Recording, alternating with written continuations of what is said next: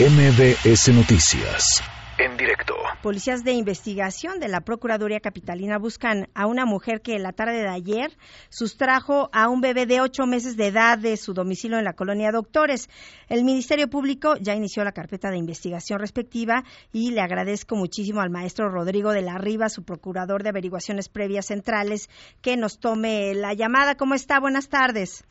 Citlali, buenas tardes y estoy a sus órdenes. Eh, ¿Por qué no nos platica un poco cómo va esta carpeta de investigación, cómo va la, la indagatoria? Gracias, gracias por permitirnos su espacio. Mire, ya, ya, se, ya se sacó la alerta Amber a nivel nacional. Esto consiste que es publicado en aeropuertos, centrales camioneras, en todo el sistema de transporte colectivo de la Ciudad de México y estamos eh, trabajando en coordinación con las fiscalías de personas desaparecidas y con la Fiscalía Especial para la Atención de Niñas, Niños y Adolescentes.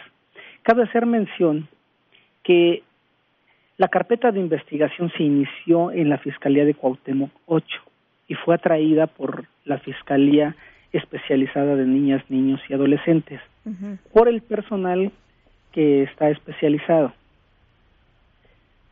Sí y estamos en la investigación. El día de ayer se, recabó la entrevista con el menor y la mamá y el día de ayer no pudimos realizar el retrato hablado de la persona que sustrajo a la menor en virtud de que el estado emocional del menor de edad no era el óptimo. Hasta el día de hoy estamos realizando el retrato hablado que en breve lo tendremos para ser difundido ante los medios. Ok, entonces ustedes ya recabaron el testimonio de, de los pequeños que iban con la mamá. Así es, del menor de edad de 15 años. Ah, ok. ¿Y, ¿Y cuándo se tendrá? Bueno, ya nos decía que el retrato hablado ya lo tendría, pero más información, ¿cuándo se puede tener? O se, ¿Ustedes creen que se trata de una banda o es un caso aislado? No, no, no.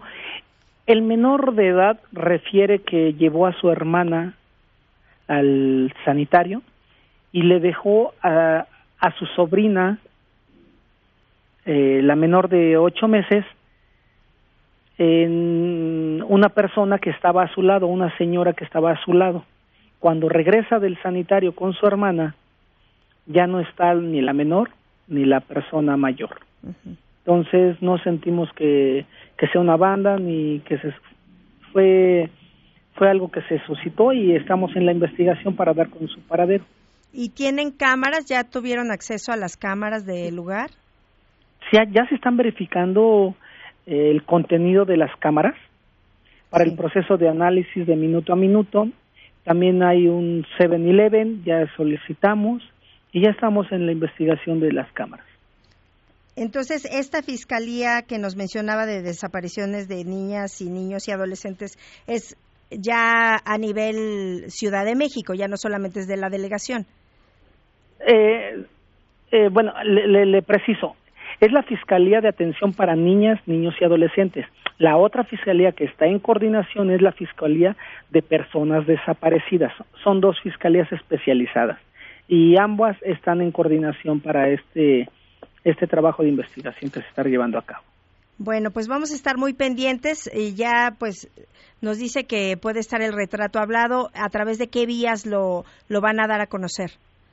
A través de medios de comunicación y también a través de la alerta Amber.